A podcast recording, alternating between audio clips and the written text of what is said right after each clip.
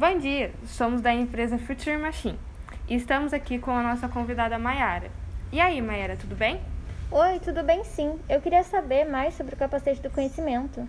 Claro, o que você queria saber? Eu queria saber como funciona e o que, que ele faz exatamente.